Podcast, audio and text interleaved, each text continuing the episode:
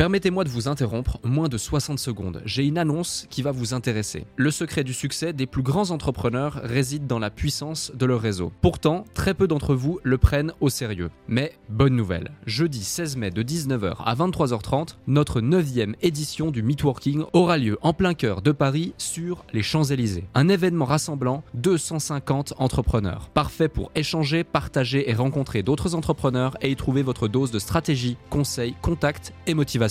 Au programme, des conférences centrées sur les piliers de votre activité, vente, stratégie et état d'esprit, un cadre prestigieux, des intervenants experts de leur domaine à votre disposition pour répondre à toutes vos questions et un apéro dînatoire pour les plus gourmands. Ce n'est pas juste un événement, c'est une chance de propulser votre activité avec des conseils éprouvés et un réseau de qualité. Attention, il reste moins de 50 places. Je vous invite donc à réserver votre place maintenant avant qu'il ne soit trop tard en consultant notre site podcastledéclic.fr ou en cliquant sur le lien dans notre bio Instagram. Merci de votre confiance, hâte de vous y voir et maintenant, place à notre épisode du jour. Quand on veut créer une entreprise, quelle que soit la taille, il faut être bien entouré. Il faut pas se dire que c'est parce que lui l'a fait que je dois pas comprendre comment ça fonctionne. On doit tout connaître, on doit tout savoir pour que le jour où il y a un problème, on soit pas surpris. Je pense qu'aujourd'hui, les gens qui veulent créer des entreprises et réussir dès le lendemain, c'est pas bon. Moi, j'avais une grosse boîte, j'étais assoiffé par l'argent je pensais que la réussite, ce n'était que l'argent. Je me suis rendu prisonnier de cette idée. J'ai oublié tout le côté humain de ma société. Je me suis oublié moi-même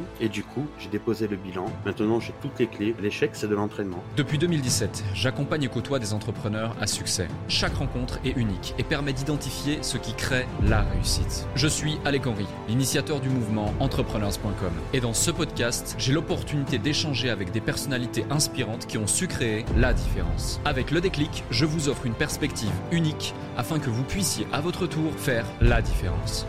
Salut Michel. Salut, comment vas-tu? Ça va, ça va super forme. Je suis super content de t'avoir euh, de t'avoir en ligne ici sur le podcast. J'avais vraiment vraiment envie euh, de te proposer cet échange, cette discussion. Euh, pour celles et ceux qui peut-être ne te connaissent pas, je pense qu'il y en a beaucoup qui peut-être te connaissent pas, mais qui ont vu inévitablement un de tes posts à un moment donné sur LinkedIn, s'ils sont sur la plateforme depuis, allez, plus de plus de deux mois, plus de six mois, plus d'un an peut-être, euh, avec ce fameux branding jaune et ces écritures euh, noires et, ces posts qui parfois font des milliers, dizaines de milliers, euh, voire plus de 100 000 interactions. donc c'est assez, c'est assez incroyable. Tu es, plusieurs fois dans les top influenceurs France sur, sur, sur la plateforme 2022-2023. tu as aussi un podcast, euh, tu es aussi et surtout euh, un entrepreneur qui véhicule, euh, je trouve, des messages assez, assez intéressants sur la réalité de l'entrepreneuriat sur le terrain. Et je pense que c'est ce qui fait, au travers de ton authenticité et de, de, tes propos, bah, l'interaction que tu as su créer et générer autour de ces messages, parce que tu, tu, tu, oses dire les choses, mais vu que tu es un homme de terrain, bah, on sent ça et ça parle aux gens justement. Euh, c'est aussi pour ça que je voulais t'avoir ici sur, euh, sur le podcast. Mais avant qu'on démarre, parce que j'ai un florilège de questions, euh, toutes, je l'espère, plus pertinentes les unes que les autres à te poser, est-ce que tu veux bien te présenter pour celles et ceux qui ne te connaissent pas encore? Allez, c'est parti. en tout cas, merci pour cette présentation. merci pour l'invitation aussi. C'est un plaisir d'être avec toi et de pouvoir communiquer et peut-être donner de la motivation, de l'inspiration à toutes les personnes qui vont écouter bah écoute, moi c'est simple, je suis Michel Coury, j'ai 40 ans, j'ai une femme, trois enfants, et je suis gérant d'un pressing, un petit commerce sur la ville de Montpellier. Et à côté de ça, euh, depuis un an et demi seulement, j'ai décidé de me lancer sur les réseaux et j'apporte de la motivation et de l'inspiration à toutes les personnes qui ont un projet professionnel. Et euh, comme tu as pu le dire, bah, ça a bien fonctionné. J'ai développé une communauté d'environ 350 000 personnes à travers tous mes réseaux sociaux. Et du coup, ben, je continue comme ça et j'essaye toujours de, de m'améliorer dans ma communication, tout simplement pour euh, ben, accentuer euh, la motivation et l'inspiration. J'essaie de faire simple. Hein. Merci. dans ma présentation. Merci pour, euh, merci pour cette clarté déjà. Et surtout, félicitations pour ces résultats. c'est assez exceptionnel qu'en seulement un an et demi, ne serait-ce que sur LinkedIn pour que les gens se rendent compte de la chose. Tu as, au moment où on se parle, 229 500 abonnés, bientôt 230 000 abonnés sur, euh, sur LinkedIn, des posts qui parfois cumulent, comme je le disais tout à l'heure, des dizaines, si ce n'est plus de 100 000 interactions. pas 100 000 impressions, 100 000 interactions. c'est quoi le, le, secret de la sauce Michel Coury pour faire en sorte justement qu'en si peu de temps, si tu l'as identifié, si tu l'as si tu l'as réfléchi, vu que tu, nous évoques le fait que tu es dans cette recherche perpétuelle d'améliorer la chose, d'améliorer le process pour pouvoir impacter davantage et véhiculer davantage ton, message, est-ce que tu as identifié quelques best practices qui t'ont permis justement euh, de créer cet engouement, cette communauté, cette visibilité autour de toi ces, ces, 18 derniers mois? Alors oui, il n'y a, a pas de secret, il y a une méthodologie, mais je pense que c'est surtout parce que moi j'ai toujours été passionné par la communication, c'est une passion. Tu vois, quand j'avais 5 ans, déjà, avec ma mère, je commentais les, je décortiquais les affiches publicitaires pour savoir pourquoi ils ont utilisé cette couleur, quel message ils veulent faire passer, ce genre de choses. J'ai toujours été un passionné. Et je n'ai jamais eu la chance de pouvoir travailler avec cette passion. C'est-à-dire que je postulais à des offres d'emploi, j'arrivais avec des projets, mais comme j'avais pas fait d'études, on me laissait pas ma chance. Et un jour, euh, je te raconterai un peu plus, loin dans le podcast sûrement, mais un jour je me suis dit, mais pourquoi pas mettre euh, ma passion au service des autres? Et je l'ai fait pour moi. Et quand je suis arrivé sur LinkedIn, c'était environ avril 2021, euh, je me suis dit, cette plateforme-là, il y a beaucoup d'anciens, alors je ne parle pas d'âge, hein, mais d'anciennes méthodologies dans la manière de, de communiquer, trop institutionnelles, trop compliquées je vais faire ce que je vais faire, c'est que je vais parler aux gens comme si je parlais avec toi dans la rue, comme si j'interpellais une personne. Et j'ai commencé par des postes courts, une phrase ou deux, et ça cartonnait. Et je suis arrivé au moment où LinkedIn commençait à, à, changer. Ça veut dire que avant, il y avait beaucoup de personnes qui étaient des coachs, des personnes qui parlaient de l'emploi, de, la vente, ce genre de choses, mais toujours de manière très formelle. Et ensuite, il y a une, une jeunesse qui est arrivée sur ce réseau. Et moi, je suis arrivé entre les deux. Et j'ai, euh, je pense qu'il y a un côté chance aussi. Je suis arrivé au bon moment, avec le bon message et surtout la facilité. Et je crois que le, les deux secrets que, enfin, les deux secrets, les deux méthodes. Tu m'as mis secret dans la tête, je vais le dire tout le temps. Mmh. Les deux méthodes qu'on doit retenir, enfin que j'ai retenues en tout cas, c'est la première, c'est l'authenticité. Mmh. C'est que moi, en fait, quand je suis arrivé, en six mois, j'ai cumulé je suis passé de 0 à 100 000 abonnés. Magnifique. Et dès le départ, dès ce moment-là, dès que j'ai vu que je commençais à avoir beaucoup d'abonnés et une grande communauté, j'ai tout de suite accentué l'authenticité. Ça veut dire que j'ai rappelé au moins une fois par semaine aux gens que je suis gérant d'un pressing. Je ne suis pas un spécialiste en communication, je ne suis pas un spécialiste en management ou en emploi ou ce genre de choses. Je suis juste un gérant de pressing qui vient parler de son histoire, de son expérience, de ses échecs et de ses réussites. Donc euh, moi, je suis le genre de créateur de contenu qui est capable de se, qui met des photos de lui en short, en claquette euh, dans son pressing, tu vois. Et du coup, ça a créé un engouement autour de moi où j'arrive en fait à parler de sujets importants comme euh, ben, l'emploi, le management, la motivation, l'optimisme dans le monde pro, et je suis gérant d'un pressing. Et ensuite, la deuxième méthodologie, euh, c'est ce que j'essaie d'expliquer à tous les nouveaux créateurs. Arrêtez de vous compliquer la vie. Mmh. Quand euh, sur LinkedIn, on ne veut pas voir de dissertation. Ce qu'on veut voir, c'est directement la conclusion. Moi, tous mes posts sont très courts. Je viens directement à l'essentiel. Si je veux dire que euh, un bon manager, c'est quelqu'un qui est bienveillant, ben je dis juste un bon manager. Un bon manager, c'est quelqu'un qui est bienveillant. Pas besoin de faire 3000 mots pour expliquer ça. Et c'est ce qui fait ma réussite euh, sur ce réseau, je pense en tout cas. Ouais. C'est extrêmement important ce que tu évoques. Et, euh, j'insiste, et, je vais donner un exemple de poste même euh, pour, pour illustrer mon propos, qui est, qui est loin d'être le poste qui a le plus fonctionné. C'est par exemple, il y a une semaine, tu mets comme texte quatre mots, un bon début, non? Et une image, écouter pour être écouté, respecter pour être respecté, manager, chef d'entreprise ou collaborateur, c'est pareil. Et ce genre de poste, par exemple, 128 republications, 86 commentaires, 1300 likes, mais finalement, c'est dans la simplicité qu'on fait l'efficacité, en tout cas au travers de ta communication qui est authentique et qui se base sur des faits euh, concrets, réels de ton quotidien d'entrepreneur tu parles de management également, donc tu as évoqué le fait que tu es gérant de pressing. Oui. On va parler aussi de ta carrière entrepreneuriale parce que tu as 40 ans, ça fait 10 ans maintenant que tu as justement ce, pressing, mais j'imagine que tu as eu d'autres expériences aussi avant et on va, on va en parler. tu évoques notamment sur ton LinkedIn, j'ai recruté et managé plus de 300 personnes. Donc c'est pour dire que certes, tu viens entre guillemets juste pour partager ton quotidien, tes, réflexions, tes prises de conscience, tes enjeux, tes, challenges, etc.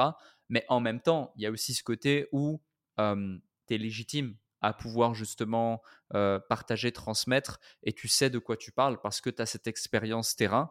Et justement, parlons-en de cette expérience terrain. Est-ce que tu peux nous en dire plus sur ta carrière d'entrepreneur en tant que tel Allez, c'est parti. Moi, j'ai quand je suis, je, je suis né au Sénégal, à Dakar, et je suis arrivé en France à l'âge de 15 ans sans mes parents avec mon grand frère. Et moi, dès le lycée, j'ai commencé à travailler. Je faisais des ménages avant d'aller en cours. Et une fois que j'ai eu mon bac, j'ai décidé d'arrêter les études pour faire plein de petits boulots. Je voulais tout de suite travailler. Je, voulais, j'aimais pas l'école en fait. j'aimais pas ce truc de s'asseoir, écouter, pour se former, pour peut-être avoir un boulot plus tard. J'ai décidé directement d'aller sur le terrain. Et en, en même temps, je suis rentré dans l'humanitaire. Je suis rentré dans une assoce et j'y suis resté 15 ans. Et pendant cette période humanitaire, à côté, je faisais énormément de choses. J'ai créé plusieurs boîtes, une dans la com, une dans l'administratif, une dans le conseil stratégique, une dans, dans plusieurs choses. J'ai eu des échecs, j'ai eu des réussites, mais beaucoup plus d'échecs. Et à travers euh, l'humanitaire où je euh, je suis allé jusqu'à gérer 5000 personnes quand même en termes de recrutement, de formation et de management, dans mon parcours entrepreneurial, j'ai recruté, et mon parcours qui était de salarié aussi, j'ai souvent été manager, j'ai recruté et managé environ 300 personnes. Donc j'ai toujours été au contact en fait de d'humains avec des réussites mais beaucoup d'échecs. En fait, quand je parle d'un sujet dans le management, c'est souvent quelque chose que je me reproche, que je n'ai pas fait avant et que du coup, je vous, dis, je vous préviens, attention, si vous voulez réussir, c'est de cette manière qu'il faut faire. Mmh. Et le dernier échec que, que j'ai eu dans le monde entrepreneurial, et j'espère que c'est le dernier, hein, parce que j'ai que 40 ans, on ne sait jamais plus tard. Moi, j'avais une grosse boîte avec une trentaine de salariés, et j'étais un peu plus jeune, j'avais 30 ans, et j'étais assoiffé par l'argent à cette époque. Je pensais que la réussite, ce n'était que l'argent. Donc du coup, développer le chiffre d'affaires. Et je me suis rendu prisonnier de cette idée. Et en me rendant prisonnier de cette idée, bah, j'ai oublié tout le côté humain de ma société. Je me suis oublié moi-même. Et du coup, j'ai fait faillite. J'ai déposé le bilan. Et 30 personnes se sont retrouvées sans emploi. Et ça, ça a été mon plus gros échec. Et c'est de là où j'ai en ai tiré les plus grandes euh, le plus grand apprentissage sur le management, comment j'aurais dû faire. Maintenant, j'ai toutes les clés pour que si jamais demain je reprends une grosse activité avec euh, du monde à recruter, bah, je saurais mieux faire. Et toute cette expérience-là, je la partage sur les réseaux. Et c'est pour ça, en fait, les gens ressentent que c'est du vécu et c'est pour ça que ça fonctionne. Mmh, ouais, complètement. Et euh, justement, tu parles de grands apprentissages que tu as su tirer de cette expérience, qui est ton plus grand échec entrepreneurial tel que tu l'évoques. Est-ce que tu peux nous citer dans les grandes lignes quelques-uns des apprentissages que tu as pu en tirer dans le sens où, moi je le vois, accompagnant en quotidien des entrepreneurs à se développer, il y a une phase où le recrutement est quelque chose d'essentiel. donc ça implique de savoir quand recruter, qui recruter, où les trouver, comment les rémunérer, comment les manager, comment les garder, comment faire en sorte qu'ils soient épanouis, comment les, former, comment... Il y, a, énormément de questions que la plupart des entrepreneurs se posent à ce sujet. beaucoup de gens, du coup, peut-être font certaines erreurs au départ parce que ce sont des informations qu'on ne trouve pas forcément non plus énormément sur Internet. Donc c'est aussi pour ça que je suis très heureux de pouvoir te mettre en lumière au travers des, de nos auditeurs parce que ça leur permettra d'aller sur ton LinkedIn. Il y aura le lien directement euh, dans la description du podcast et de pouvoir aller chercher quelques conseils euh, liés, à tout ça que tu partages gratuitement euh, sur les réseaux. Mais si tu avais quelques grandes lignes à partager liées à ces apprentissages, quels sont ces éléments? Salut à vous tous qui êtes de plus en plus nombreux à écouter le déclic. Je tenais à prendre quelques instants pour vous en remercier personnellement. Grâce à votre soutien et votre écoute, nous connaissons une croissance fulgurante parmi les podcasts business en francophonie. Si aujourd'hui vous voulez améliorer votre karma, je vous invite à laisser un avis et 5 étoiles maintenant sur la plateforme de podcast sur laquelle vous écoutez cet épisode. Cela ne prend que quelques instants et ça aide énormément pour continuer de vous offrir des interviews de plus en plus inspirants avec des invités inédits. Je lis tous vos avis et ils représentent beaucoup pour moi. Maintenant, retour à l'épisode. Alors le premier, c'est quand on veut créer une entreprise, quelle que soit la taille, il faut être bien entouré. Quand je dis bien entouré, ça veut dire tout le côté administratif de le départ si c'est pas un, expert comptable, c'est un avocat, il faut être protégé au maximum pour savoir. En fait, il faut pas se dire que c'est parce que lui il a fait que je dois pas comprendre comment ça fonctionne. On doit tout connaître, on doit tout savoir pour que le jour où il y a un problème, on soit pas surpris. Ça c'est le, être entouré, être au, courant de comment ça se passe.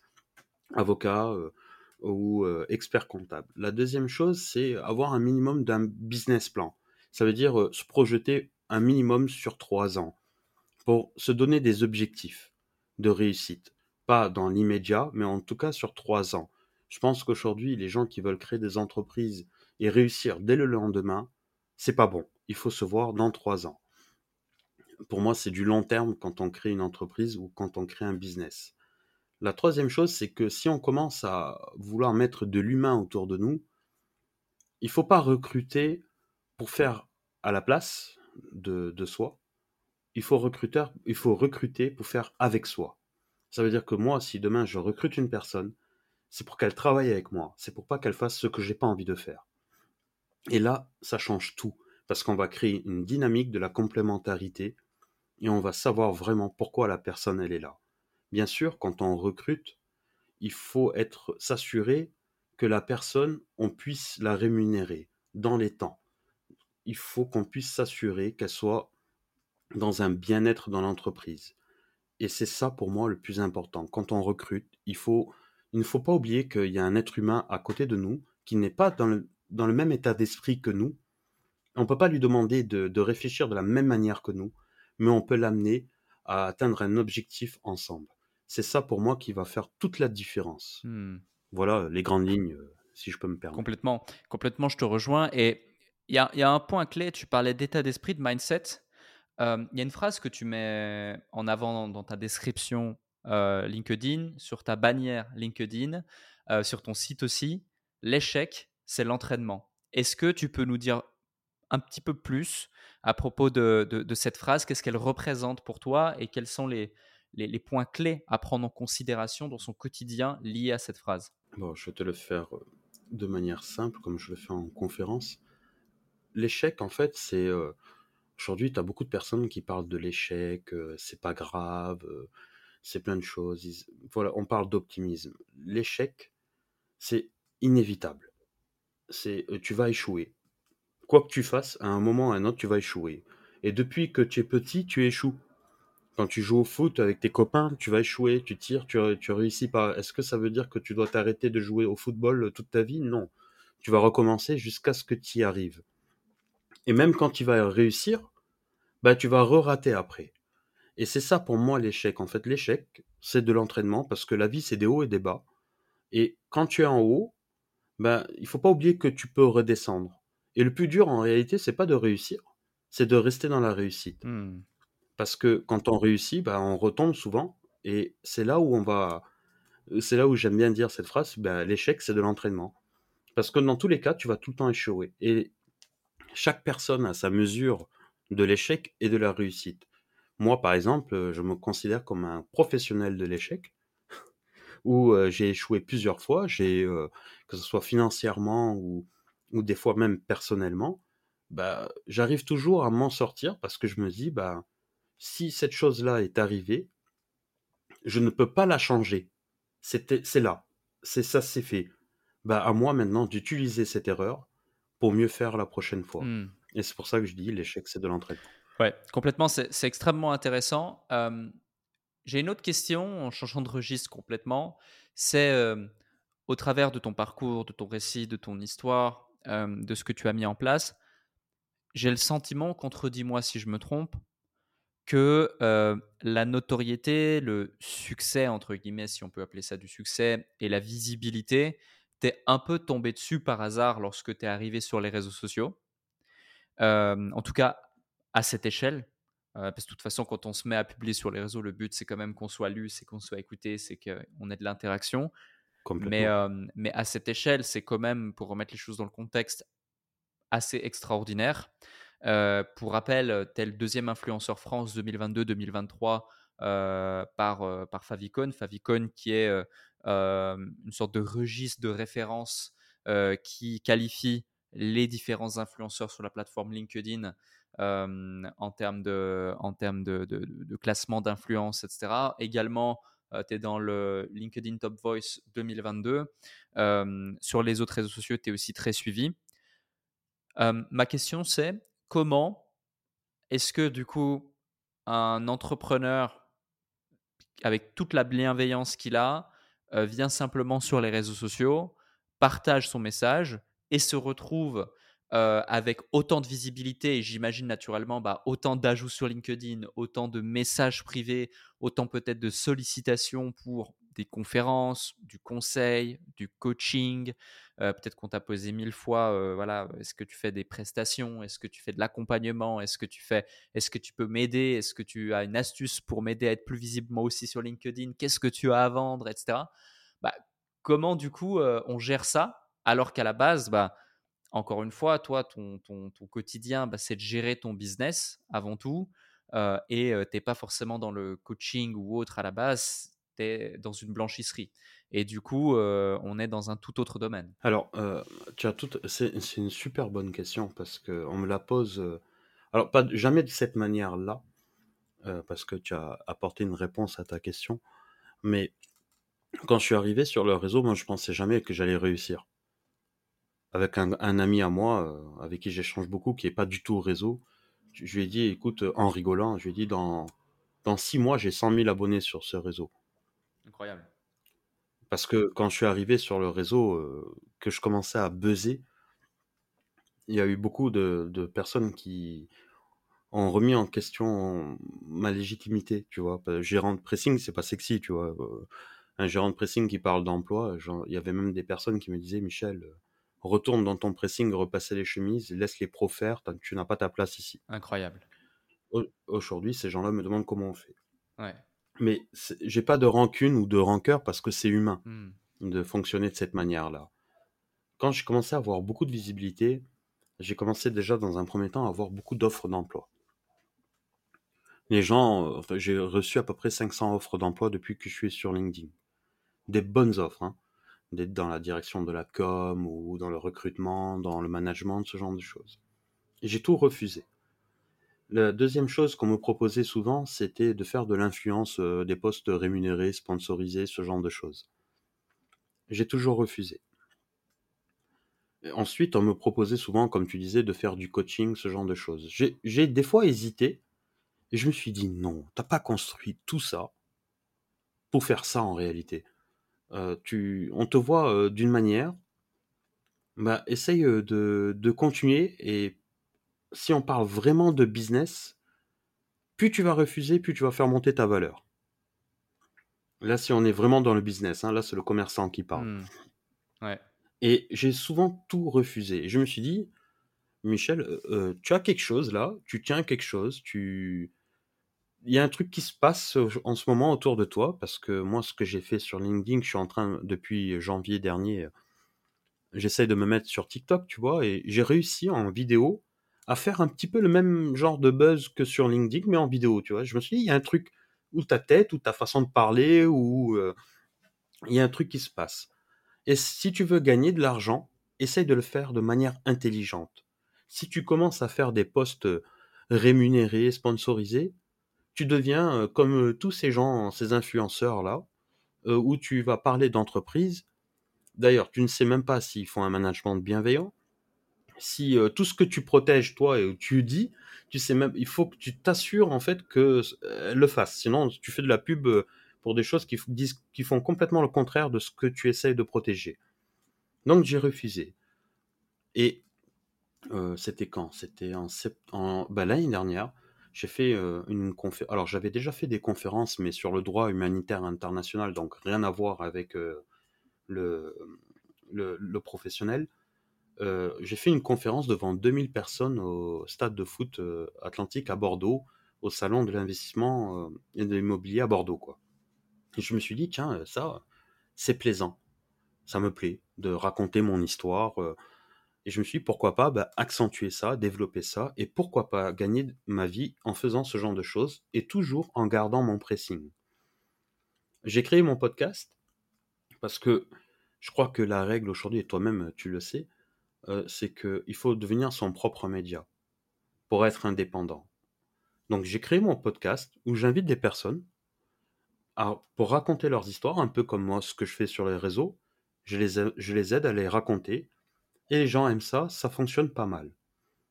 Mon objectif final, ça sera peut-être sûrement de créer une émission euh, dans mon pressing. Donc c'est un projet euh, un peu lourd à faire, mais faire venir du monde dans mon pressing et parler de sujets professionnels. Donc je travaille sur ça. Donc j'essaye de, de, de, me projeter dans 3-4 ans et de me dire, voilà, les réseaux sociaux, ça sera un moyen. Tout ce que je donne sur les réseaux, c'est gratuit. Mais peut-être qu'à côté, ben, je vais faire ce genre de choses. Et en plus, je travaille sur un livre avec une maison d'édition pour l'écriture de mon histoire. Donc, ta question de base, c'est comment ne pas péter un câble quand tu as beaucoup de visibilité avec toutes les offres. Mmh. Et comment les gérer Tu l'as posé de manière plus. Comment les gérer En fait, je crois qu'il faut rester, avoir une colonne vertébrale mmh. et de dire je, mon objectif, il est de gagner ma vie en faisant ce que j'aime. Et aujourd'hui, moi, ce que j'aime, c'est pas de donner des conseils sur euh, comment réussir sur LinkedIn. Je le fais pour des amis. Je le fais pour des gens gratuitement. Certaines personnes m'appellent Michel, voilà, je n'arrive pas en ce moment. Je leur dis, voilà, voilà ce qu'il faut faire. Euh, voilà quelques conseils. Ils réussissent. Il y en a même qui sont dans le top 20 euh, sur le réseau. Je ne dirais pas leur nom parce que je les ai conseillés à un moment sur Favicon. donc, ça, c'est des choses que je peux faire gratuitement et pour m'amuser. Mais je crois que toute cette façon de voir les choses, c'est parce que ben, j'ai une expérience d'échec avant qui m'ont appris euh, à, faire attention à ce que je fais et comment je le fais pour pas me retrouver euh, voilà, dans une mauvaise situation dans 6-7 mois. Et voilà, moi je fais attention parce que chaque choix que je fais, ben, il y a ma famille derrière, il y a mes enfants, euh, j'ai mon pressing, je peux pas du jour au lendemain arriver et dire je suis le meilleur, le plus beau, le euh, plus fort. Je vais tout fracasser. Non, non, je construis au fur et à mesure. Là, je commence à avoir des conférences qui sont euh, euh, programmées pour l'année prochaine, enfin après l'été, pour l'année prochaine aussi. Là, il y a le livre, il y a le podcast. Voilà, il faut réussir à faire des choses qu'on aime et pas se jeter tout de suite sur l'argent parce que l'argent, en fait, si tu le prends tout de suite, tu risques de perdre toute ta crédibilité, en tout cas euh, sur l'influence, euh, de tout ce que tu as construit, et tu peux le perdre euh, pour 20 000, 30 000 euros. Bon, certes, tu les auras gagnés, mais tu peux gagner 10 fois plus si tu le fais de manière intelligente. Hmm. Voilà, j'espère avoir répondu à ta question. Oui, complètement. Non, non, justement, c'est extrêmement intéressant parce que la plupart des, des personnes, lorsque la, la, notoriété leur tombe dessus, vont faire les mauvais choix, des choix orientés vers la gratification court terme plutôt que la gratification long terme. Et euh, alors que toi, tout de suite, justement, tu as, cette vision, et notamment, par exemple, tu lances le podcast. Donc, tu as répondu à ma question suivante, c'est pourquoi avoir lancé un podcast? J'en conclus que c'est pour créer ton propre média, un média qui t'appartient, un média dans lequel tu peux justement exprimer ton message euh, tel que tu le désires. Et justement, en parlant de podcast, c'est assez drôle parce qu'avant, en off, tu me disais, voilà, quand je t'ai demandé si tu connaissais le déclic, tu m'as dit, j'écoute aucun podcast, même pas les biens. Euh, et, et, et, justement, qu'est-ce qui fait que tu t'es orienté vers euh, le format podcast plutôt qu'un autre type de format Ça aurait pu être, par exemple, une chaîne YouTube, ça aurait pu être, par exemple, Enfin, il y, a pléthore de possibilités, de plateformes aujourd'hui sur lesquelles diffuser un message tout en créant un média. Mais, mais ça peut être intéressant d'avoir ta réponse. Bah, c'est très simple. Moi, quand j'ai commencé sur LinkedIn, j'ai commencé par des lives. Je faisais des lives sur LinkedIn, donc j'animais, j'invitais des gens, un peu comme les podcasts, mais en live. Et je me suis découvert une passion pour l'animation. Mmh.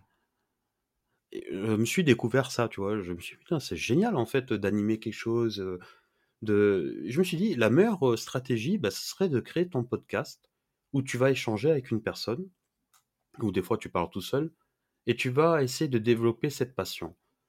Alors quand on fait une chaîne YouTube et tout, c'est toujours des vidéos où c'est travaillé, tu vois? Il y a du montage, il y en a certains même, ils utilisent des prompteurs, tout ça. Moi, je préfère garder ce côté quand même échange authentique comme on fait là maintenant pour, heu, pour pouvoir, développer cette passion de l'animation. Donc là, je suis en train de la travailler. Moi, j'ai pas fait beaucoup de d'épisodes de podcast, hein, j'en ai une quinzaine ou entre 15 et 17 et à chaque fois, bah, que je finis un podcast, je suis super heureux parce que je me suis éclaté. Mmh. Et c'est ça en réalité, qui m'a amené au Ouais podcast.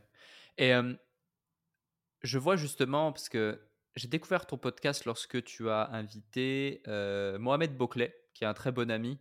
Heu, c'est un podcast assorti, heu, en janvier Oui. et et ensuite j'ai vu s'enchaîner les les les différents invités et c'est assez intéressant parce que tu as autant, des personnes qui sont pas forcément, connues, visibles, mais qui ont des parcours super intéressants ou d'autres, qui sont, heu, super connus comme par exemple, pour ne citer que lui, heu, Gaël Monfils, Oui. ou ou même, des personnes, qui ont des qui ont des postes à haute responsabilité comme encore récemment le CEO de Carrefour France. Comment on fait? Parce qu'aujourd'hui c'est c'est assez «à la mode» entre guillemets de de faire du podcast. Comment on fait justement pour avoir des invités d'une telle qualité? Est-ce que c'est grâce à ton réseau? Est-ce que c'est grâce à ta visibilité? Est-ce que c'est grâce à ton audace? Est-ce que c'est un peu 3? Est-ce qu'il y a un ingrédient heu, supplémentaire que je n'ai pas évoqué? Ça peut être intéressant parce que beaucoup de gens se posent la question et et à un moment donné où, heu, limite, tu tu as le sentiment de plus trouver d'invités, mais la réalité, c'est qu'aujourd'hui, il y a tellement de gens, inspirants, incroyables, à à pouvoir, à qui donner la parole et qui ne sont pas assez mis en lumière, en tout cas, c'est ma perception, que que qu'il y a pléthore d'invités possibles, mais souvent, c'est cette barrière de: «Mais jamais personne, enfin jamais il va accepter» ou «Ça ne va pas l'intéresser» ou «Je ne suis pas assez Je pour». suis je suis, complètement d'accord avec toi. Moi, le quand j'ai commencé déjà par les lives, et que j'avais, heu, 20 000-15 000, heu, personnes qui me suivaient, je n'ai jamais eu peur de contacter une personne. Je n'ai jamais je me suis jamais dit je me dis: «Au pire quoi, elle répond pas, au pire elle refuse et au mieux elle accepte». Donc heu, il y a pas je crois qu'il faut avoir de l'audace et moi je choisis mes invités en fonction de leurs histoires. Mmh. Si une personne, heu, tu vois, quand tu prends le CEO de de Carrefour, heu, j'avais déjà fait un live avec lui, mais il y a 1 an, donc heu, j'avais pas la même, le même nombre d'abonnés. Il avait accepté de faire un live avec moi. Donc il a des valeurs, ça veut dire qu'il ne va pas que vers des personnes qui ont une grande visibilité. Heu, il a une bonne histoire. Ce mec, il est rentré, heu, en tant que stagiaire à Carrefour. On lui a fait croire, heu, on lui a dit quand il a passé ses concours qu'il ne sera jamais directeur chez Carrefour et 20 ans après, c'est lui le patron de Carrefour en France. Tu vois? Donc cette histoire de travail, d'inspiration, de motivation, ça intéresse beaucoup de monde et moi, c'est ça que je recherche et pour toutes les personnes qui qui créent, heu, bah, qui font des lives ou des podcasts, contactez. Vous risquez rien, en fait, de demander à une personne si elle veut participer. Mais la seule chose qu'il faut faire, c'est bien expliquer à la personne quel va être son rôle dans le podcast. Moi, quand je demande à quelqu'un et qui que ce soit, par exemple, tu prends l'exemple de Gaël Monfils Mmh mh. et je lui ai dit: «Heu, Gaël, on va pas parler de tennis, hein. On va parler plus de famille, ce genre de choses, de motivation» et c'est vrai, pendant 35 minutes, on a parlé 5 minutes de tennis. Donc il faut que les personnes puissent se projeter ben, dans le podcast et savoir quel va être leur rôle et heu, leur valeur ajoutée et c'est là où les personnes accepteront Ouais. et après des fois, je fais des personnes qui sont pas connues parce que, bah, leur histoire, ben, elle est énorme, quoi. Demain non, vendredi, je fais une personne qui qui n'est pas du tout connue.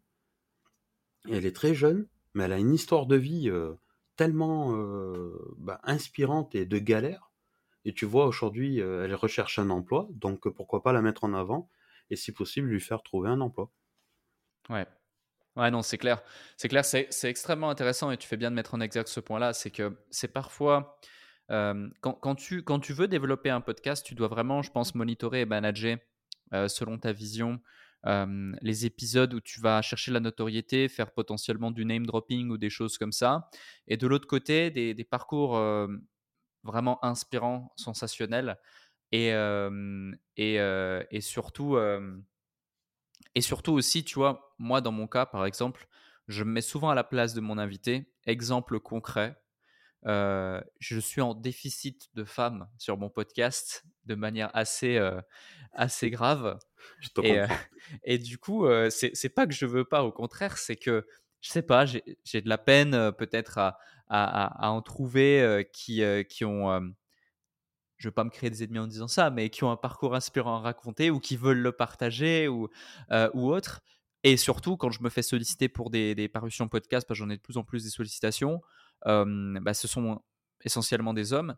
Mais par exemple, hier soir, tu vois, une femme avec un parcours vraiment, vraiment top qui, qui, qui, qui, me croise dans un événement networking que j'organisais et qui, me, qui me dit clairement, j'écoute tous tes épisodes, un de mes rêves, c'est de passer sur un, un de tes épisodes parce que tu es en déficit de femmes sur ton podcast. Et franchement, j'ai des choses incroyables à raconter qui vont motiver beaucoup de femmes comme beaucoup d'hommes, etc. Je, je, je, je l'écoute, etc. Et je lui dis, ouais, c'est bon, tu m'as closé, c'est sûr, on va faire un épisode. Et je, je, pose deux, trois questions. Et là, tu vois, je me rends compte que d'ici fin d'année, elle sort un livre. et je sais qu'une parution sur un, un podcast, c'est plusieurs centaines, plusieurs milliers d'écoutes c'est des gens qui vont passer une heure, une heure et demie avec toi, qui vont s'attacher à ton histoire, qui vont avoir un ancrage émotionnel. Si à la fin tu dis j'ai écrit un livre, je viens de sortir un livre, et que moi je dis bah super, fais la promotion de ton livre, on met le lien dans le podcast, c'est potentiellement plusieurs dizaines, plusieurs centaines d'ouvrages qui vont être vendus et qui vont potentiellement derrière transformer la vie de personnes qui l'ont écouté. Donc là, typiquement, tu vois, le but c'est aussi de dire bon bah on temporise, euh, parce, que, parce que le podcast sera plus intéressant aussi pour toi euh, que pour moi à ce moment-là. Quoi. Donc, euh, ouais, je vois exactement ce que tu veux dire. On est d'accord. Ouais. C'est clair. Mais ce que tu dis, tu as tout à fait raison. Moi, je reçois à peu près une dizaine de demandes par jour de personnes qui veulent intervenir sur mon podcast. Ok. Et bon, déjà, c'est gentil, tu vois. Enfin, mais de, enfin, ça veut dire que ben il est, il est écouté quoi, tu vois, ça fait plaisir. Après, moi, j'ai du mal avec ça. Je, je suis très transparent et très honnête. J'ai beaucoup de mal avec les personnes qui me demandent de venir sur mon podcast. Ah, mais clairement, je comprends. Parce que euh, tu as toujours cette impression, en fait, que, euh, en fait, qu'il y a derrière, qu'il y a quelque chose, tu vois. Que c'est pour être plus visible ou, ou ce genre de choses. Moi, je préfère. alors, je refuse tout le monde. Et moi, je préfère faire le premier pas vers une personne parce que si je fais le premier pas, ça veut dire que j'ai senti qu'il peut se passer quelque chose. Mmh. Tu vois? Mais quelqu'un qui me demande, voilà, à part si c'est quelqu'un vraiment voilà, qui a un besoin réel d'être visible parce que ben, ça va lui permettre d'être beaucoup mieux au niveau professionnel, oui, ça, il n'y a pas de problème. Mais quand c'est juste pour de la visibilité, j'ai un peu de mal. Mais je te comprends, je te rejoins sur ça. Clairement, moi pareil, aujourd'hui, 90%, euh, même plus, des requêtes entrantes du podcast sont refusées pour ces mêmes raisons. Et, euh, et, euh, et, à contrario, tu vois, il y aurait juste un, un, petit détail intelligent de la part des gens. Et là, et là tu as des centaines de personnes qui vont le faire en écoutant ce podcast. Mais plutôt que de demander à un podcasteur ou peu importe le créateur de contenu de faire un une parution avec ou autre. Euh, tu vois, c'est tout simplement de demander à quelqu'un de son entourage qui est pertinent et qui paraît neutre et impartial d'aller recommander la personne auprès du créateur de contenu. Tu vois, c'est comme si par exemple là, à la fin de, de, notre épisode, je dirais, écoute Michel, je connais quelqu'un, il a un parcours extraordinaire, il faut absolument qu'il passe sur ton podcast. Euh, tu vas adorer. Oui, ça change tout. Il y, a 90% de chances que tu me dises, Alec, avec plaisir, euh, présente-le-moi. Ça peut être cool. Pourquoi pas Tu vois? C'est clair. Et, euh, c'est des petits détails comme ça dans la communication qui font la différence. Et je pense que c'est ce genre aussi de détails que tu as pu identifier au fur et à mesure bah, du temps que, que, que, tu as été présent sur les réseaux. Et ça me permet de, de rebondir encore sur une autre question liée à cette visibilité que tu as su créer, notamment le podcast, le média. Quand on fait quelque chose, en général, on le fait parce qu'il y a un objectif derrière, il y a une vision derrière. du peu qu'on a échangé et de ce que j'ai pu voir de toi, entendre de toi, écouter de toi, etc., bah, on ressent que tu es quelqu'un de, réfléchi, de posé, de sage et, d'intelligent également. Du coup, j'imagine qu'il y a quand même une vision, un objectif, un but, une raison pour laquelle tu, tu te positionnes sur ces plateformes, tu crées ce contenu, tu crées cette image, tu crées ce média. c'est quoi l'objectif final derrière? C'est quoi le but? Alors, je veux te décevoir, j'en ai pas. Ok, intéressant. Ça me déçoit pas. Hein. j'en ai pas parce que quand je suis arrivé sur le réseau, euh, c'est ce qu'on me reprochait, de ne pas avoir un objectif. Parce que comme j'en avais pas, je pouvais pas dire euh, aux gens, euh, ben, je veux avoir ça, ou je veux gagner ça, ou je veux gagner ma vie comme ça. Je n'avais pas de vision en fait. Et c'est ce qui a fait ma réussite. Mmh. J'y vais, je dis ce que je pense, on verra bien ce que ça donne. Et je, crois que chaque, les, objectifs, je les vois tous les jours. Par exemple, hier, enfin voilà, en toute transparence, j'ai eu sept devis, sept de demandes de devis pour faire des conférences. Ok. Dans la même journée, tu vois. Et je me dis, mais c'est quand même c'est fou quoi. J'ai jamais dit que jamais dit aux gens allez sur mon site, envoyez un un message, je fais des conférences. J'ai marqué juste conférencier ou de temps en temps je mets une photo de moi quand je suis en conférence parce que ça fait joli, tu vois. Enfin, j'aime bien petit ego quand même, il faut se montrer de temps en temps. Euh, et je, je ne dis pas ce que je fais. Et, c'est ça la, force, en fait. C'est que euh, moi, LinkedIn et les autres réseaux, je les vois comme des générateurs d'opportunités. Tu fais, tu passes ton message, mmh. tu ne cherches pas à gagner de l'argent, tu ne cherches pas à, à, tout de suite euh, modéliser quelque chose, à créer un business plan et tout. Tu fais, tu, tu donnes, donne tout ce que tu peux donner. Ouais. Et à un moment, bah, il va y avoir des, des, opportunités qui. Moi, on me propose des trucs des fois qui sont absolument. Enfin, j'aurais jamais imaginé, tu vois. Moi, quand une maison d'édition me contacte pour écrire un livre, il y a, il y a six mois, je n'aurais jamais imaginé ça. Mmh. Tu vois, c'est tombé comme ça, mais parce que, ben, il y a quelqu'un qui s'est dit là-bas, son histoire peut intéresser du monde.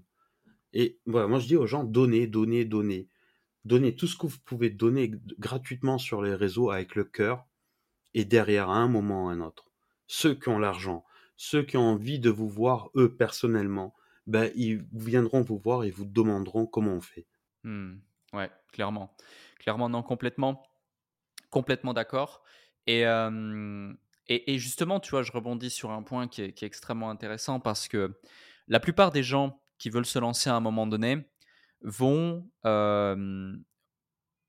vont chercher les stratégies, vont chercher le, le, meilleur copywriting, vont chercher le meilleur intégrateur de site web, vont chercher le meilleur design, le meilleur branding.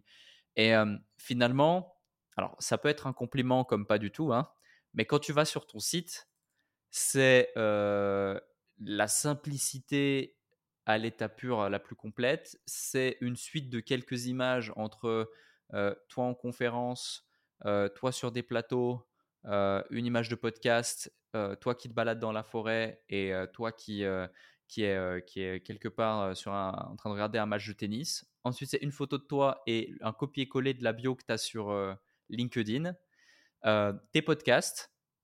Et là, un appel à l'action éventuellement si on veut, si on veut rentrer en contact avec toi. Quoi. Donc c'est pour dire à quel point justement c'est simple c'est élémentaire en termes de, stratégie de conversion euh, ou autre. Ça va même à l'encontre de la plupart euh, des codes du marketing direct qu'on pourrait voir sur Internet ou sur les tutos et les formations, comment créer un site qui convertit en personal branding. Et pourtant, c'est un générateur d'opportunités énorme de par la visibilité que tu as su créer grâce à une seule chose, et c'est ce que j'ai dit en début de podcast, et c'est ce que tu as confirmé aussi, l'authenticité dans ton message.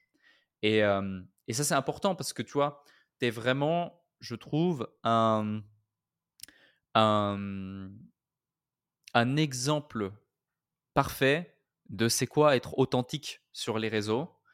Et du coup, ma question, c'est ici, comment trouver l'équilibre pour ceux qui nous écoutent et qui veulent être plus présents sur les réseaux entre être soi-même, pas se prendre la tête, et quand même essayer d'appliquer, d'identifier certains codes des réseaux sociaux. Exemple concret, pour que tu comprennes mieux ma question peut-être, c'est, tu vois, on sait que sur TikTok, c'est format ultra court, phrase choquante dès le début pour euh, hook et attirer l'attention, un montage dynamique, pas forcément chiadé, mais dynamique, et puis éventuellement surfer sur les trends ou utiliser la musique en fond qui marche et qui trend. sur, sur LinkedIn, on va dire plus ou moins le contraire, c'est aussi voilà une headline qui attire l'attention, un sujet clivant, etc., etc. Et finalement, appliques en partie certains de ces concepts mais il y en a beaucoup non, aussi que, que, que tu n'appliques pas. Donc, comment trouver l'équilibre pour justement chercher cette performance? Parce que faire un poste qui marche, c'est une chose. En faire 10, en faire 100, en faire 1000, c'en est une autre. Et, euh, et, tu fais partie de cette exception. Alors, je vais te dire, le, tu as tout à fait raison sur le fait que j'ai une com un peu décalée par rapport aux autres. On va dire que j'ai une com, on peut dire, à l'ancienne. Moi, je, communique à l'ancienne. J'aime bien dire ça parce que dans tout ce que je fais, que ce soit sur tous les réseaux, je vais direct à l'essentiel. Et je m'inspire de personne. Ça veut dire que je n'ai pas de modèle. Et c'est pour ça d'ailleurs que j'écoute jamais des podcasts parce que euh, je n'ai pas de modèle, j'ai pas d'inspiration. Il y a des gens que j'aime bien, mais jamais je m'inspire. Et euh, sur LinkedIn, euh, si tu veux réussir, c'est qu'il y en a beaucoup qui pensent qu'il faut être gentil avec l'algo et moi, je pense le contraire. C'est l'algo qui doit être gentil avec toi. C'est moi qui vais éduquer l'algo, c'est pas lui qui m'éduque.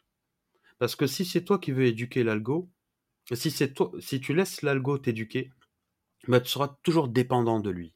Et tu vas devoir ressembler aux autres pour pouvoir réussir quelque chose. Hmm. Et à force de trop ressembler aux autres, bah, tu ressembles à rien. Et du coup, en fait, tu réussis pas.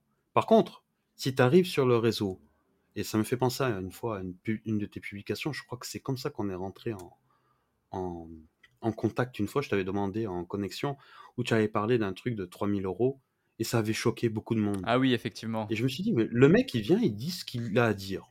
Ouais. Il le dit cash. Pourquoi ça fait chier les gens? Pour la simple et unique raison, bah, parce que bah, c'est des chiffres qu'ils n'ont pas l'habitude d'entendre.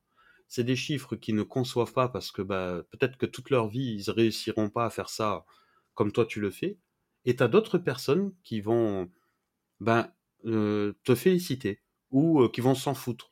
Et c'est ça la com en fait, c'est que tu poses ce que tu as à dire. Tu n'essayes pas de d'être le plus beau, le meilleur, le plus fort ou d'être comme tout le monde. Et moi, euh, il y a à peu près six mois ou sept mois, il y avait eu tout un truc sur l'algorithme sur LinkedIn où il disait pour faire un post qui fonctionne, il faut mettre tant de caractères, il faut mettre, pas mettre en premier commentaire, il faut liker avant, il faut, tu vois, euh, tout un truc comme ça. Hmm. Et j'ai dit, bon, écoute, je vais voir si c'est vrai. Et j'ai fait tout le contraire. J'ai juste mis euh, ça va aller, donc quatre, trois mots, avec un point. Tu vois, le, smiley point, là, tu sais, celui qui, genre, tu, tu vas réussir. Hmm. Il a buzzé, le post. Et c'est là où j'ai compris que tu peux faire ce que tu veux sur ce réseau. Si tu recherches des abonnés, tu vas pas réussir. Mais par contre, si tu veux construire une communauté, c'est là où tu vas réussir. Et c'est ça qui fait toute la différence. Moi, je vois des gens, par exemple, qui vendent des formations sur ce réseau. Je vais vous vendre une formation pour vous aider à être mieux. Donc, ils font tout un truc bienveillant pendant allez, 4-5 paragraphes, et à la fin, 3000 balles la formation. Non. Dis, je veux gagner de la thune en vendant cette formation. Et après, tu dis, cette formation va vous apporter.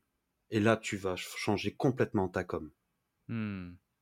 Tu vois ce que je veux dire? C'est que trop, trop souvent, il y a des personnes qui vont faire passer la bienveillance, donc pour se donner une image en fait de bienveillance, pour que derrière, en fait, ils pensent qu'ils vont convertir en client dans des formations ou dans d'autres choses. Non, dites directement, euh, je vends cette formation, 3000 euros parce que voilà ce qu'on fait dedans. Ça m'a pris tant de temps. Je recrute du monde, le montage derrière est difficile, ce genre de choses, tu vois. comme ça, les gens sont au courant en fait de tout. Et on pourra jamais rien te reprocher. J'espère euh, que j'ai pu répondre à ta question. Ouais, non, c'est suis allé c'est extrêmement intéressant. Tu as, même mieux que répondu à ma question parce que finalement, beaucoup de gens mettent en exergue justement euh, tout un copywriting bienveillant ou, euh, ou différents éléments pour justifier euh, le fait que voilà, ils, ils- ils mettent un prix en phase 2. Et, et je pense que, tu vois, quand tu arrives à un moment, et c'est pas de la. C'est pas forcément. Déjà, il faut avoir l'audace, tu vois, de d'oser euh, dire, euh, dire, euh, dire, voilà, mon prix c'est ça ou mon intention c'est ça. Surtout dans un monde où euh, les Français ont quand même en général une certaine, certains tabous avec l'argent, certains tabous avec la réussite.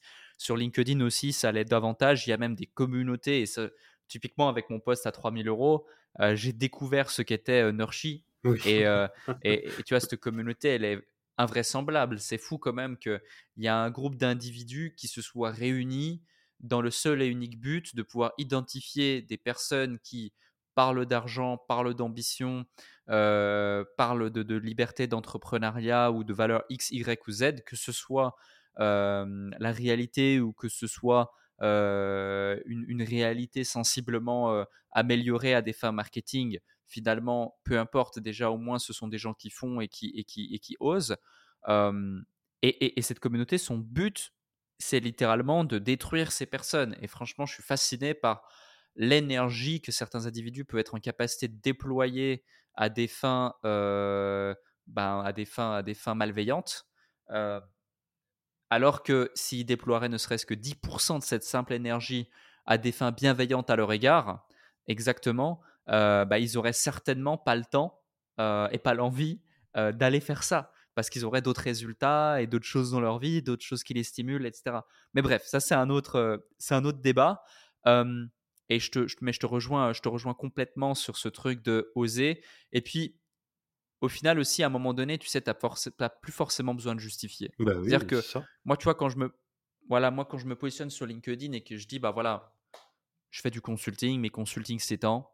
Euh, je refuse des clients parce que bah, j'ai trop de demandes. Et, euh, et si j'ai trop de demandes et si je suis si cher, c'est parce que je sais euh, que je donne des résultats au point que j'annonce des garanties à mes clients. Et si justement j'annonce des garanties, je suis si cher et j'ai une liste d'attente, c'est peut-être parce qu'en fait, euh, bah, je suis en capacité de, de donner des résultats que tu n'es pas en capacité d'avoir sans moi, tu vois? Et, euh, Complètement. Et, et, du coup, ça change la donne, mais ça plaît pas parce que les gens sont, sont, pas forcément prêts à l'entendre à cause du niveau de conscience, à cause de plein de choses. Mais et c'est pour ça que j'aime bien ta communication où justement c'est clair, c'est net, c'est précis, c'est tranchant. Et, au-delà de l'authenticité, tu as aussi ce truc clivant qui fait qu'en fait, je pense que dans ta communication, soit on t'aime, soit on t'aime pas dans certains postes, parce que tu, tu affirmes des choses. Tu, tu, tu suggères pas des choses, tu affirmes Et des choses. encore, euh, sur, sur LinkedIn, je suis beaucoup plus gentil. Sur TikTok, j'envoie un peu plus. euh, Ah ouais? je suis. Ouais, ouais, sur TikTok, je fais des vidéos parce que c'est différent, tu parles, tu vois. Ouais. Euh, moi, j'avais fait euh, une, une vidéo où bon, j'avais pas parlé, j'avais fait des panneaux où je parlais du SMIC, Ok. des pancartes, tu sais, euh, où je disais le SMIC c'est ça, je mettais toutes les charges, je disais à la fin il reste 55 euros. Cette vidéo, elle a fait 50 millions de vues à travers tous les réseaux. J'ai vu cette vidéo. J'ai vu cette vidéo.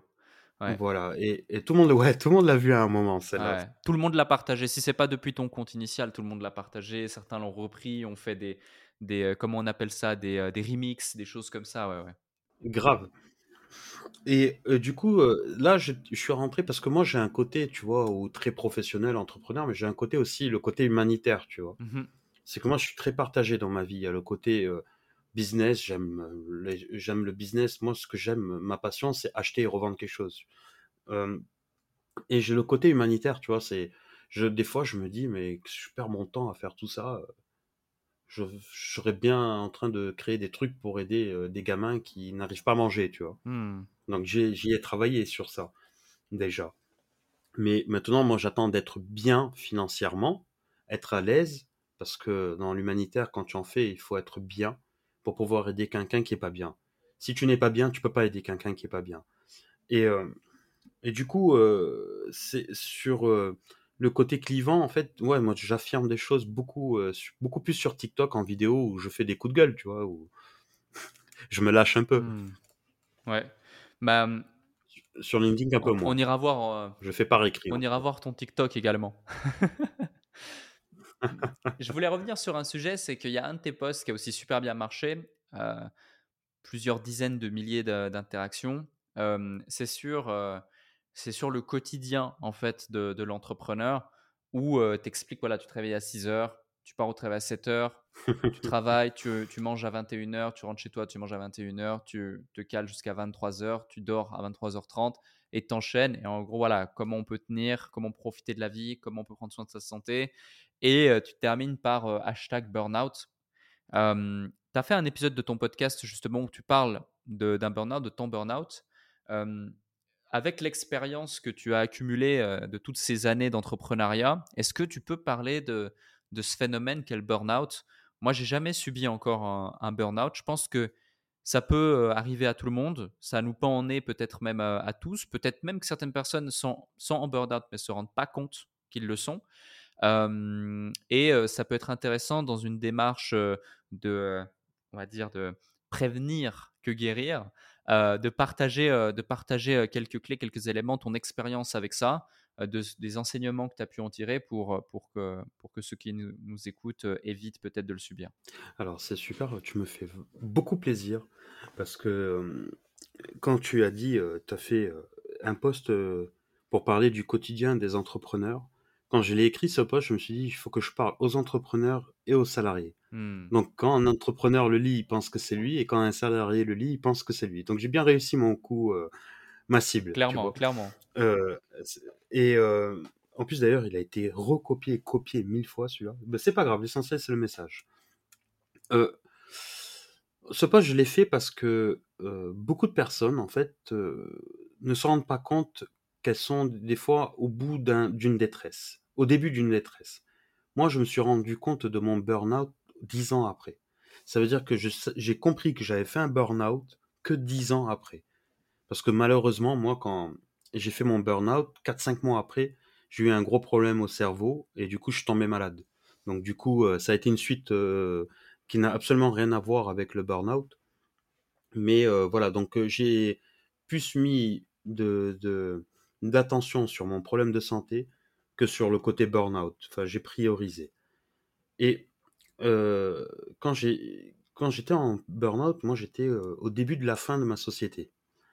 Ça veut dire que, comme je t'avais dit, j'étais prisonnier de mon idée de gagner beaucoup d'argent. J'ai oublié le, tout le côté humain. Euh, je suis obligé de déposer le bilan. Et là, je suis entré dans une phase où j'étais, si on peut parler de symptômes du burn-out, c'est la fatigue. C'est le premier. Ensuite, tu as le stress l'angoisse, la colère, l'énervement. Ça veut dire que en fait, tu es énervé autant au travail que à la maison. Donc tes collègues te parlent, tu as envie de les, de les taper. Euh, tu rentres à la maison, euh, ta femme ou ton homme veut te parler, bah, tu as envie de le taper. Tu n'écoutes plus personne, tu te renfermes sur toi-même. Il n'y a plus rien qui existe que ta pensée et ton travail. Ça, c'est pas bon. Ensuite, tu commences à avoir des maux de tête des maux de dos. Donc tu commences à avoir des signes de, fatigue euh, physique. Et enfin, tu, perds complètement toutes tes performances au travail. Alors que tu sois un salarié ou un entrepreneur, ça peut t'arriver. La vraie question qu'il faut se poser, c'est pourquoi attendre d'en arriver là pour euh, ben, essayer de changer quelque chose? Et le truc, c'est que quand tu es dans cette phase-là, tu n'écoutes pas les autres. Euh, t'as un ami qui te dit euh, Oh, ça va pas là en ce moment, qu'est-ce qui t'arrive? Est-ce que tu veux qu'on en parle Mais non, tout va bien, je dois bosser, je dois bosser. Quand j'entends les gens dire tous les jours Moi, je bosse matin, midi, soir, je bosse matin, midi, soir. Oui, je sais que le travail, c'est important. Je l'ai fait moi aussi. Mais si tu travailles matin, midi, soir, euh, tous les jours, tout le temps, tout le temps, tout le temps, à un moment, c'est quand que tu profites de la vie, quoi. C'est quand que tu te fais plaisir, c'est quand que tu fais plaisir aux gens qui t'entourent, ou euh, si tu as une femme, des enfants, c'est à quel moment, tu vois? Euh, Donc, euh, si tu arrives à trouver un, équilibre en te disant, le travail, ok, c'est ce qui me ramène l'argent à la maison et à manger à table. J'en veux beaucoup, je veux beaucoup d'argent. C'est louable. Moi, je, J'adore les personnes qui sont comme ça. Aucun problème. Mais ne le mets pas en priorité sur tout ce qui, en fait, est important dans la vie, ta santé, ta famille et tout ce qui est important pour toi. Parce que sinon, bah, tu vas toujours prioriser ça et tu ne vas plus avancer à un moment. Bah, tu devras toujours faire le choix de ton travail et tu vas bah, en payer les conséquences. Mmh. Voilà, pour faire, si je pouvais faire un peu, ça, ça fait un petit peu de prévention. Ouais. non, mais clairement, c'est excellent. Tu as tout à fait raison. Et un autre sujet également, c'est que depuis ce début d'échange, tu, parles beaucoup d'humain. Tu as utilisé le terme humain, humain, humain à plusieurs reprises, notamment au début lorsque tu te présentais. Tu parles d'humanitaire aussi. C'est quelque chose qui est important pour toi et qui, fait partie prudente de, de ta vie. déjà, un, est-ce qu'il y a eu un événement en particulier dans ton existence qui fait que tu t'es recentré sur l'humain et l'humanitaire en particulier? Alors, euh, j'ai pas d'événement spécial, mais je crois que ça vient de mon enfance. Euh, moi, j'ai grandi, je suis né au Sénégal, mes parents sont nés au Sénégal aussi.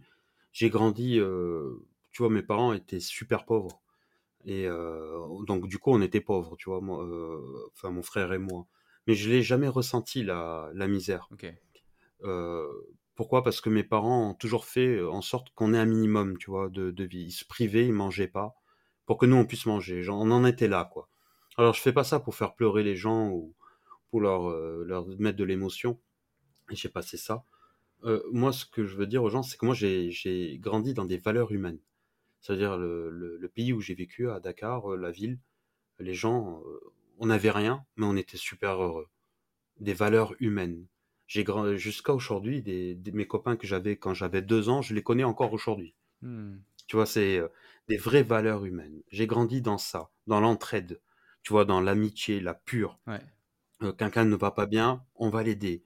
Un voisin ne n'a pas mangé ce soir, ben, c'est nous aujourd'hui, on lui donne. Et le lendemain, ce sera lui qui va nous donner. J'ai connu ça, j'ai baigné dans ça toute ma jeunesse. Et, quand je suis arrivé en France, euh, j'ai dû m'adapter tout ça parce que j'étais tout seul avec mon frère. Il y a un moment en fait où ça me manquait. Et je me suis dit, pourquoi pas aller aider les gens. Et c'est là où tu te rends compte, en fait, bah, qu'en France, bah, il y a aussi de la misère. Hein. Mmh. Et que elle est maintenant, enfin, maintenant moins, mais elle était invisible à l'époque. Ouais. Tu vois, et, je me suis dit, moi, je veux me battre pour ça, tu vois. Et d'ailleurs, j'en parle beaucoup dans mes vidéos sur TikTok. Là, je suis axé un peu management sur TikTok, mais j'ai commencé en parlant des préjugés sur les, les SDF, par exemple pourquoi on croit toujours qu'un SDF, il, veut, il choisit de vivre dans la rue Ça, c'est beaucoup de gens pensent ça, mais moi je leur explique que non, en fait. Ils pensent pas ça. Personne ne choisit de vivre dans la rue. Demain, je te donne le choix, euh, tu vas vivre dans un, dans un palace ou dans la rue. Tu personne ne va dire dans la rue. Donc, euh, il y a des événements dans la vie qui font qu'on se retrouve dans la merde. Et euh, moi, en fait, voilà pourquoi aujourd'hui, ben, j'ai toujours ce côté humain et c'est mon éducation et je pense que c'est ce que j'ai connu quand j'étais petit. Mmh. Ouais, je vois. Et concrètement, quand on dit je fais beaucoup d'humanitaire, pour celles et ceux qui peut-être se, se, posent la question aussi et qui voudraient contribuer à leur tour, c'est quoi faire de l'humanitaire? Parce que ça peut paraître un petit peu abstrait. Tu vois, moi par exemple, oui. j'ai fait pas mal de donations pour des associations humanitaires où j'avais mis en place une grosse campagne avec, avec les Nations Unies ou avec l'UNICEF.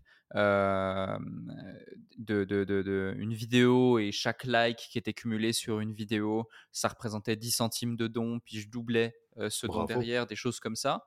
mais mais peut-être que pour certains, tu vois, c'est c'est un peu abstrait, ils savent pas exactement comment ils peuvent contribuer à leur échelle. Alors, et... tu as, plusieurs méthodologies.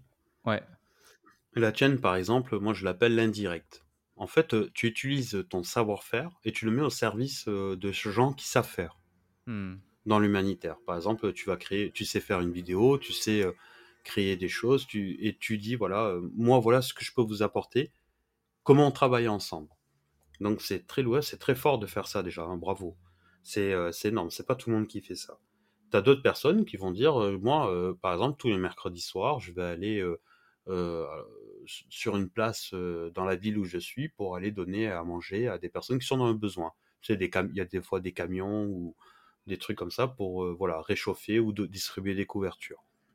Et tu as des personnes qui vont dire, moi je veux m'impliquer un peu plus et je vais carrément gérer des choses, je vais aller créer des choses et je vais faire en sorte bah, d'améliorer le quotidien de toutes ces personnes qui galèrent. Voilà un petit peu ce que c'est de faire l'humanitaire. Et après, tu as le dernier qui, lui, dit, moi je vais aller dans d'autres pays pour ben, apporter ma valeur ajoutée pour aider d'autres personnes. Mmh. Il y a plusieurs manières de faire l'humanitaire, mais déjà rien que de dire bonjour à quelqu'un dans la rue qui euh, vous demande une pièce et de lui répondre, en fait, tu as déjà fait un peu d'humanitaire parce que tu l'as considéré. Ouais. ouais, complètement. Je te, euh, je te rejoins, euh, je te rejoins sur, sur toute la ligne. un autre point, c'est que tu as 40 ans aujourd'hui tu es quand même d'une autre génération par rapport au digital et aux réseaux sociaux.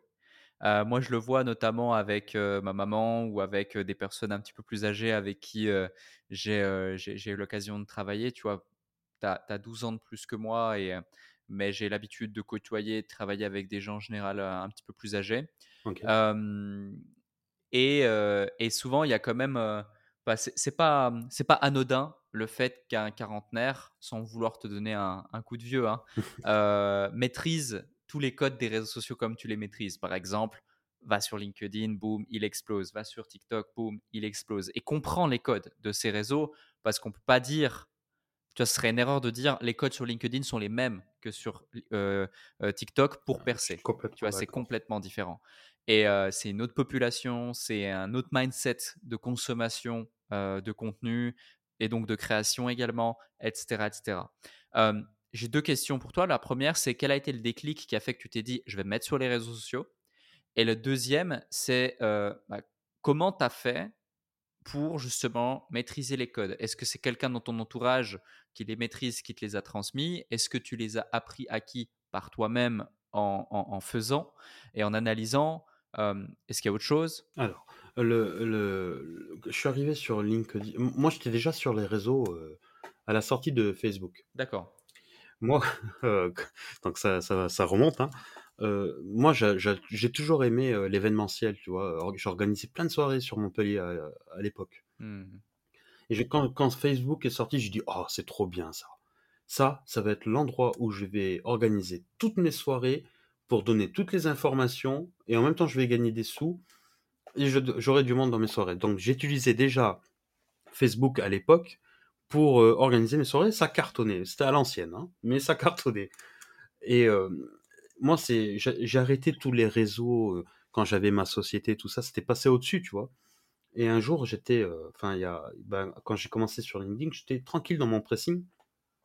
Je repassais une chemise et je reçois, je me, je me dis avant, Michel, ça fait longtemps que tu n'as pas aidé les gens qu'est-ce que tu pourrais faire pour trouver, une solution pour pas que ça te prenne trop de temps et que tu puisses quand même faire ce que tu aimes aussi un petit peu, tu vois, aider les autres. Et en même temps, je reçois une notification de LinkedIn. J'étais inscrit depuis 8 ans à l'époque où je cherchais un emploi. Et je me suis dit, tiens, ça c'est un réseau pro. Je crois qu'il y a des gens qui galèrent dedans pour trouver un emploi. Je suis allé voir dedans, j'ai vu qu'il y avait des gens qui publiaient pas que des CV ou, des offres d'emploi, je me ben, je vais aller raconter mon histoire. Et ça a commencé comme ça. Ok. Et le, le côté euh, code des réseaux, c'est parce que, comme je te disais, moi je suis un passionné par la com. Hmm. Moi, euh, j'adore. Euh, je suis un passionné par la com. Je suis la personne qui te trouve la faille, toujours dans ta méthodologie de com. Et je ramène toujours ça à la simplicité. Tu sais, la com, c'est un expéditeur et un récepteur. Hmm. Et tu traces une ligne entre les deux, c'est le message. Ben, pourquoi tu vas le compliquer le message? Vas-y directement. De l'expéditeur au, récepteur, passe par le message le plus simple. Et quand j'ai fait ça sur LinkedIn, ça a fonctionné. Sur TikTok, tout le monde dit euh, phrase d'accroche, euh, dynamique, les sous-titres qui volent, euh, tu vois, des trucs super. Moi, je suis arrivé, je prends mon téléphone, je me mets dans la voiture. Donc maintenant, j'ai un peu évolué, hein, mais au départ, c'était comme ça. Je me prends en selfie et je raconte une histoire. bim, bim, ça fonctionnait, ça fonctionnait. Maintenant, je me suis fait un mur jaune euh, dans mon pressing comme tu as pu le voir tout à l'heure quand il y avait la vidéo. Ouais. J'ai peint un mur jaune, carrément. Heureusement, on voit pas tout parce que laisse tomber les talents de peintre. Et euh, maintenant, je fais mes vidéos avec mon fond jaune. Ok. C'est le minimum pour euh, de- le basique, tu vois. Je fais avec des petits moyens. Ouais. Mais quand tu fais avec des petits moyens, ça t'oblige à développer ta créativité. Hmm. Moi, je parle, je raconte mon histoire. Des fois, je m'amuse à faire des montages un peu plus dynamiques. Je fais toujours des vidéos qui font. C'est très rare que je, fais- je fasse une vidéo de moins de une minute sur TikTok. Et du coup, ben, bah, ça fonctionne. Je suis à presque 60 000 abonnés bientôt. Et euh, je m'éclate, quoi. Je fais des vidéos qui ont fait 4 millions de vues, 1 million, 1 million de vues.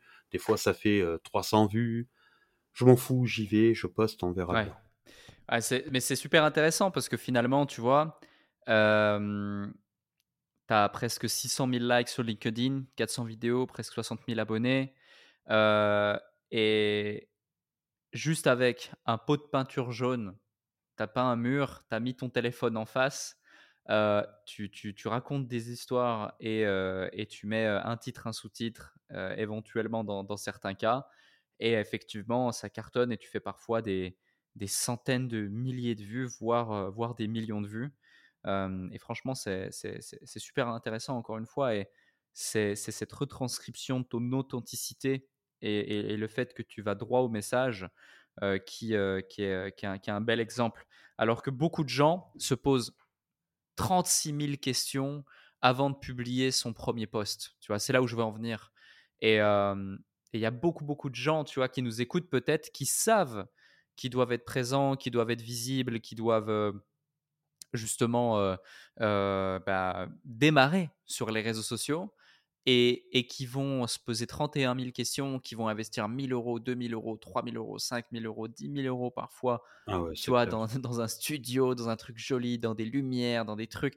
Et en fait, ils comprennent pas que tu peux avoir la plus belle des formes si ton fond est vide et n'apporte pas et ne parle pas à l'émotion, à l'émotionnel des gens, euh, ça ne marchera pas. Par contre, tu peux avoir la plus pitoyable des formes euh, ou la plus simple plutôt des formes, euh, euh, mais un vrai fond dans ton message et dans ce que tu transmets avec une vraie énergie, avec un vrai engouement, avec euh, un- une vraie volonté d'impacter les gens et de transmettre euh, de façon Ah, tu authentique, tu cartonner. cartonnes. Tu vois, tu cartonnes. T'en es la preuve. T'en es la preuve vivante. T'en es un exemple, mais parfait, tu vois. Et, euh, et c'est pour toutes ces raisons que j'avais vraiment envie de, de t'avoir euh, de t'avoir sur le podcast. Euh, écoute, j'ai fait le tour, Michel. Franchement, j'ai adoré cet épisode. Moi aussi. Euh, j'espère que j'espère que celles et ceux qui nous ont écoutés ont pris autant de plaisir à nous écouter que je n'en ai eu à, à l'animer. Si encore une fois euh, c'est le cas, eh bien euh, faites-le nous savoir en partageant cet épisode autour de vous, en mettant 5 étoiles sur Apple Podcast, en mettant un avis sur Apple Podcast. Le podcast et euh, à taper le podium numéro 3 des podcasts francophones les plus écoutés dans la catégorie entrepreneuriat. Continuez à donner de la force, comme ça on va aller chercher la deuxième place, puis la première place, et continuer à avoir des intervenants de plus en plus intéressants, de plus en plus inspirants, avec des parcours de plus en plus fous et des déclics de plus en plus dingues à vous partager.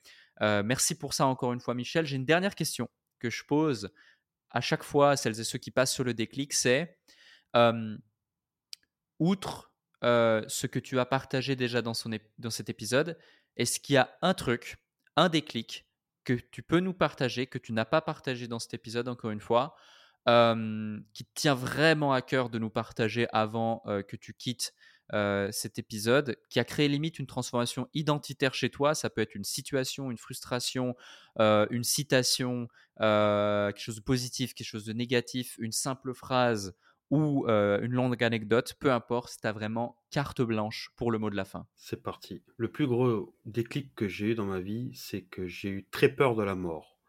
Et la peur de la mort m'a sauvé la vie. Et tu peux faire ce que tu veux dans la vie. L'argent, il part et il revient. Mais le temps, lui, quand il part, il ne revient pas. Voilà. Merci Michel. Avec plaisir.